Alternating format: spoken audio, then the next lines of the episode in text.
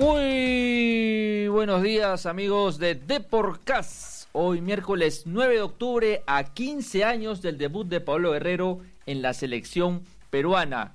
Justamente 15 años después, la selección con Pablo Guerrero ya como capitán, futbolista centenario y máximo goleador, está en Uruguay para enfrentar este viernes a las 6 de la tarde al conjunto Charrúa. Los saluda Eduardo Combe y yo estoy al lado de Josu Jorge Ascochea. ¿Qué tal, Combe? Un placer saludarte, como siempre, en otro programa de Deporcast para Radio Depor. Y sí, pues vamos a ver qué, qué novedades hay desde Uruguay, ¿no? Para ver este el equipo más o menos que ya va formando Areca, los, las ideas que tiene para enfrentar a Uruguay en, el Monte, en Montevideo y, y bueno, ojalá podamos sacar un, un triunfo que nos llene de confianza. Así es, ¿y quién mejor que José Luis Saldaña desde Montevideo. José Luis, ¿desde qué lugar exactamente me estás hablando? Punta Carretas, Eduardo. Qué lindo. Un abrazo para ti, para Yosu y para, por supuesto para todos los oyentes de Deporcast.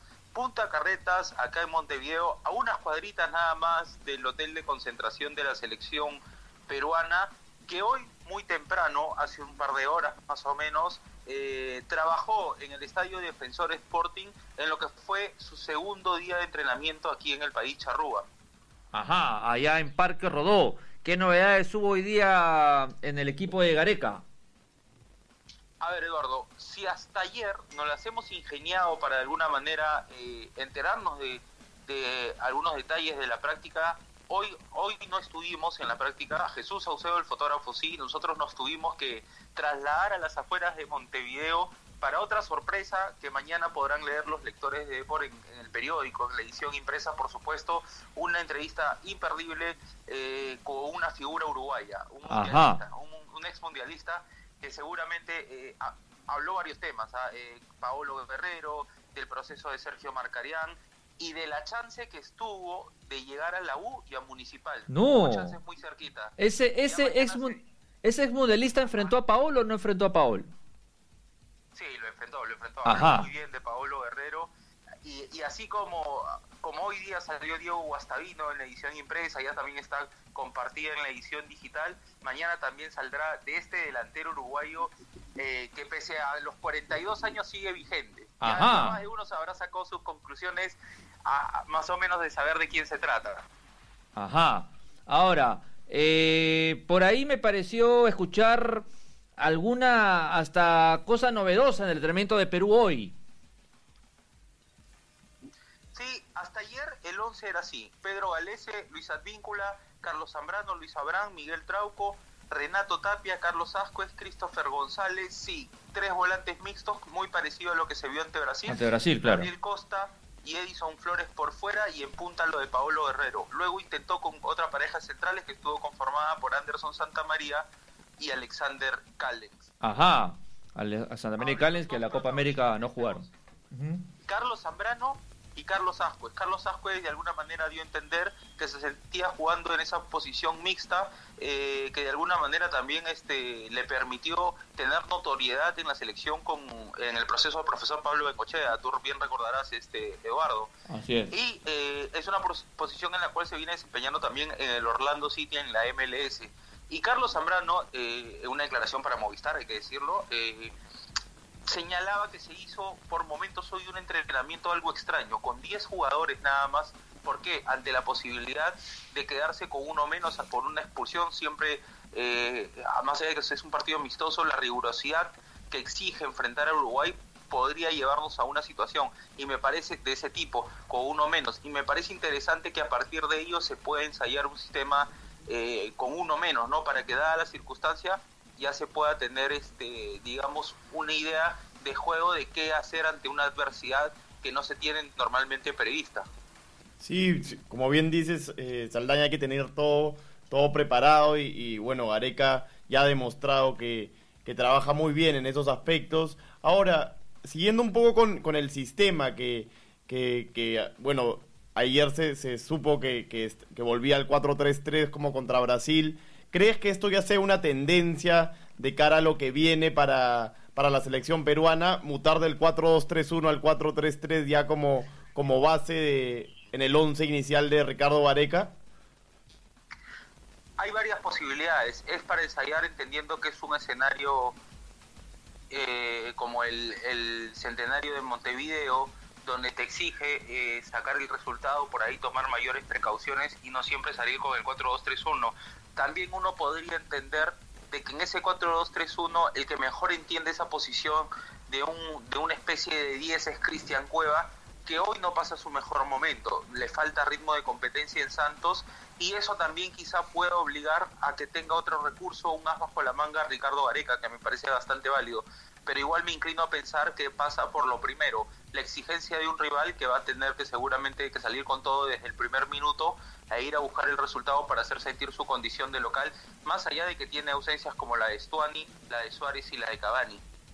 Sí, bueno, y también un tema, un tema importante es como bien dijiste lo de Carlos Ajuez, ¿no? Que, que bueno, es el típico jugador que empezó como central con Ricardo Vareca en la Copa América de, Chile, Y, y, que bueno, ahora es, más como una opción ofensiva, ¿no? Porque es, porque es un jugador llegador, un jugador que te puede dar peso en el área contraria y que, y que al final este, aporta más en área contraria que en área propia.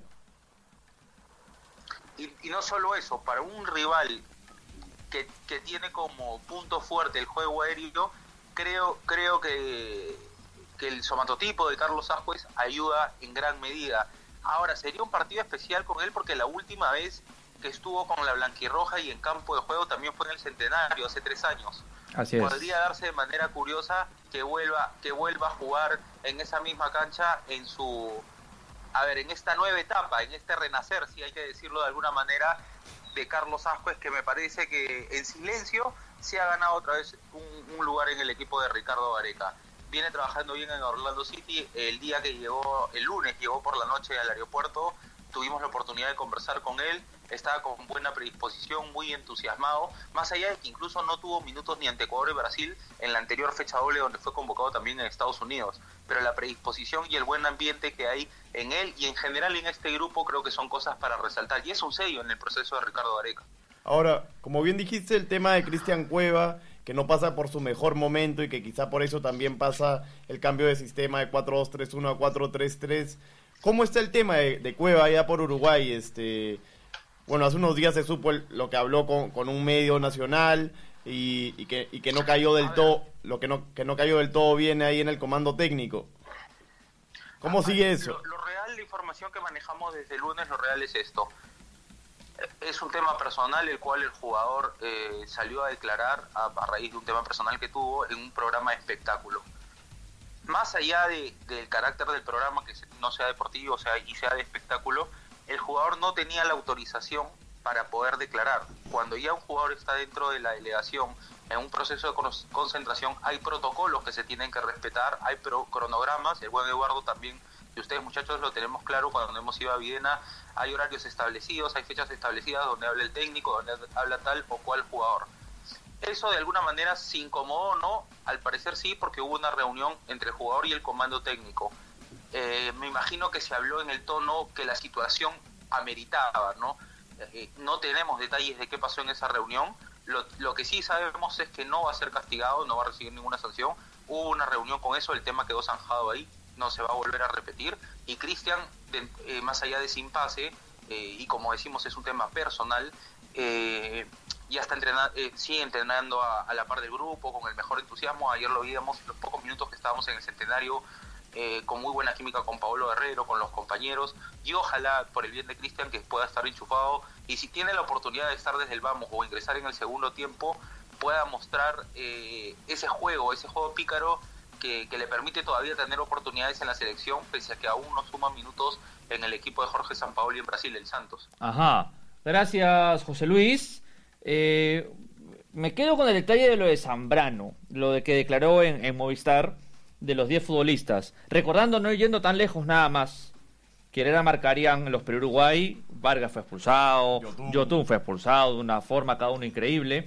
Y si quieres retroceder más atrás, te vas con Pablo Guerrero, con Chemo y, Y hay un montón Pero- de ejemplos justo pero- contra Uruguay. Pero los uruguayos también, me acuerdo en ese partido en el Monumental que ganamos con gol de Rengifo, Sí. que Vargas, no me acuerdo qué jugador de Uruguay es que se va expulsado en el Monumental, Claro. y que Vargas le hace el famoso... Me parece que es jodido. Sí, y en el, dos- ser, y en el puede ser. 2004 también el 3-1 que gana Perú, Uruguay Sí. acabó con 10 también. Sí, siempre hay ahí como que roces. Es un partido, pues, un poquito. Es un partido caliente, es un partido caliente. Y, y resaltar lo de Ascuez también, que justo su último partido fue en el centenario, el único que con Gareca jugó como volante central. El resto lo jugó todos en la saga defensiva junto a Zambrano. Contra Zambrano, así es. Bueno, Saldaña, muchas gracias por la información desde Uruguay. Y, y bueno, ya toda tu información va a estar en la web y en el, en el diario impreso de mañana, como siempre. Gracias Josu, gracias Eduardo. Gra- para felicitarte Eduardo por la tremenda central de Paolo Guerrero. Thank you. 15 años después de, eh, de su debut con la selección absoluta, muy comentada acá en Montevideo por los colegas. La verdad que muy buena cent- central Eduardo. Un abrazo para ustedes, para los oyentes de Deporcast y estamos en contacto. Chau. Adiós. Ese ha sido José Luis Saldaña desde, eh, desde eh, Uruguay. Uruguay, Montevideo. Lo que va a ser ya a dos días. A Perú juega el viernes a las 6 de la tarde, hora peruana, ante Uruguay en el mítico Estadio Centenario, estadio que estrenó Perú ah, en el Mundial del 30, Sí, en el, el así 18 es. de julio ante Hoy, Uruguay. hoy Raúl Cifuentes puso una foto ahí en Twitter de, El- de la camiseta. Así es, que está en el Museo del Fútbol del Centenario, te vas, al mismo Centenario te vas a, a- creo que es en Ámsterdam, en la tribuna Ámsterdam, al costado hay un colegio, una cosa de locos, ¿ah? Al costado del Museo del Fútbol, que es chiquito, por 150 pesos entras a ver, hay un colegio, hay un colegio ahí en el mismísimo Estadio Centenario, imagínate que hay una- un, un- un colegio en el Estadio Nacional. Pero bueno, ma- mañana también juega la selección. Así es, mañana juega No las olvidarnos. 23, entradas baratísimas, 10, Sí. 15, 20 soles en el Callao a las 3 de la tarde para jugar ante su similar de Colombia en el primer amistoso en cara al preolímpico que se jugará en verano justamente en el país cafetero, el del equipo dirigido por Norberto Solano con Gerald Tábara como una de sus figuras Y el Altábara que habló con Depor. prepara. Ya esta semana sí entrena toda la selección sub-23. No va a parar de entrenar. Así que nos vamos a la videna con María Gracia Yenque, que está viendo los trabajos del equipo peruano. María Gracia, ¿cómo vas? Hola, ¿qué tal, Josu? Buenas tardes. Buenas tardes a todos los oyentes de, de podcast. Bueno, sí, ¿no? En la Videna, haciendo los tra- eh, bueno, viendo los trabajos de la Sub-23, ¿no? Que ya está quedando listo para el partido de mañana frente a Colombia. ¿Hay algún once tentativo para el amistoso? ¿Cómo, cómo? ¿Hay algún once tentativo para este amistoso de mañana? No, aún no, no hay un 11 confirmado, pero bueno, hoy día los chicos hicieron fútbol, ¿no? Este, con árbitro incluido. A puertas cerradas, a- a- imagino. Puerta cerrado. El, el día de mañana igual va a volver a entrenar a las 9 de la mañana, pero esta vez no, no va a haber acceso a la prensa. María Gracia, ¿están todos aptos para el partido de mañana o hay algún lesionado que, que podría perderse el partido amistoso ante Colombia? Todos están aptos, eh, bueno, sí, sí, todos están aptos hasta el momento, ¿no? Hoy día, bueno, Pacheco Solís son los que no estarán, ¿no? Los dos fueron eh, como retirados de la, de la lista para que se enfrenten a, a Universitario el sábado, ¿no? Que es el partido con Cristal. Así es. Y de Colombia se sabe algo, ya llegó a Lima, este, ya está en Lima, ya, ya está entrenando aquí en, el, en, en la capital o, o llega recién mañana temprano. Llega hoy día a la una de la tarde. Ajá. Ahí está, buena información. Así es. A la una de la tarde está, está llegando a Lima, pero aún no se sabe si, si se va a entrenar o el entrenamiento va a ser a- este, con prensa o puerta cerrada. Listo, María Gracia, muchas gracias por la información. Y, y bueno, recordemos que el partido es mañana en el Miguel Grado del Callao y que las entradas se venden vía passline.pe. Así es. Muchas gracias, María Gracia. Gracias, ha sido María Grecia Yenque desde la Viena. Hoy día justo, sí, la selección ha entrenado a puertas cerradas, ha hecho fútbol. La clásica es cuando hacen fútbol, eh, lo hacen en estricto Así privado y se respeta, obviamente. Así que mañana, 3 de la tarde, contra Colombia, en el primero de los dos amistosos, porque hay otro el domingo a la una también en el Callao. Hoy ha salido... En, Colo- en Colombia hay que recordar, Combe, que, que viene Jorge Carrascal, que es una de las nuevas joyas que está, que está en River Plate, que ya es parte del primer equipo de Marcelo Gallardo y que incluso brilló en el partido contra Cruzeiro en los octavos de final de, la Libertadores. Así, que es. viene con mal equipo. Ayer mal veía, equipo. Veía la nómina con acá en la redacción y es un buen equipo. El de Colombia y los clubes incluso, ¿no? Eh, River, hay uno de Juventus, había otro en, en, en Brescia y es un equipo respetable, bueno, como todos los equipos juveniles de Colombia. Sí, sí, la verdad es que Colombia se ha vuelto una potencia, una potencia sudamericana. Respetable. Ya yendo al torneo local, hoy día salió a la venta las entradas para el San Martín Alianza que va a ser en el Gallardo. 25, 35, 40 y 50 soles. Los hinchas de Alianza solamente pueden ir a Oriente, que es la de 35 soles. De venta está en Ticketless. Mientras que Luz Cristal... Cada vez salen más páginas de, venta de entrada. visto esta página hoy día. Pero bueno, me reservo. en Jaina se están vendiendo las de Luz Cristal que aún hay. Eh, desde 5 soles, ¿ah? 20, 36, 45, 56 y 70. Un poquito más caras que el clásico.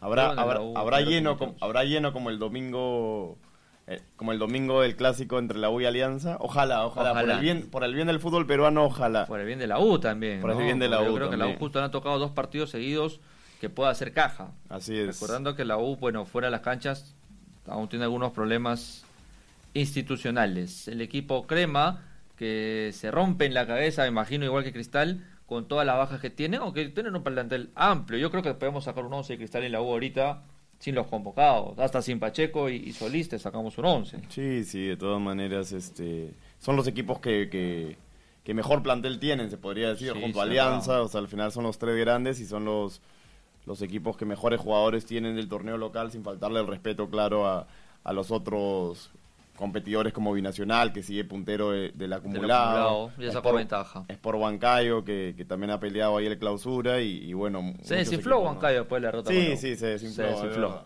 Pero bueno, igual he estado ahí, ¿no? Igual he estado ahí peleando y, y jugar ahí en, en, la incontrastable siempre, siempre es complicado. Así es. Bueno, Yosu, nos hemos pasado un poco el tiempo. Así que no queda otra que despedirnos y ya hasta mañana con una nueva edición de Deportcast. Pero antes no se olvide, Yosu, no te olvides, seguinos, seguinos. Mucho salaña hablando desde allá. No te olvides de seguirnos. Eh, primero de Deport en Facebook, Twitter, Instagram, todos lados. De ahí para escuchar programas como Deportcast, eh, Deport Play y los demás eh, podcasts que hay en Deport Radio, por YouTube, por Spreaker, por iTunes, por Spotify en Spotify te puede escuchar yo, imagínate. Imagínate. Vamos a ser famosos, y compré la edición impresa, ya la doy, ya se agotó por la hora. La de mañana con lo mejor de la información de, desde Uruguay. Y la sub-23 con María Gracia que hoy día nos va a traer hasta el 11. Yo sé que María Gracia nos va a traer el 11. Sí, sí, de todas maneras. Siempre María Gracia con la información desde la Videna y, y ya saben, mañana solo 50 céntimos en tu kiosco preferido. Así es. Un datito, a mí me han dateado que Gianfranco Chávez va a ser el capitán. Uy, qué buena, qué buena. Así mandateado. Capitán también de la sub-15 que salió campeón del Sudamericano 2013. Siempre con la info de las divisiones inferiores de la selección Combe. Así que... Y bueno, un jugador que, que, se está ganando ahí a pulso, a rendimiento las convocatorias. Así es. Bueno, yo sí, un gusto. Te doy la mano porque eres Josu. un placer, Combe. Y nada, hasta mañana aquí en Deporcast por Radio Depor. Hoy, miércoles 9 de octubre. Mañana empieza ya la fiebre de la selección y arriba Perú. Arriba Perú. Chau, chau, chau, chau. Chau.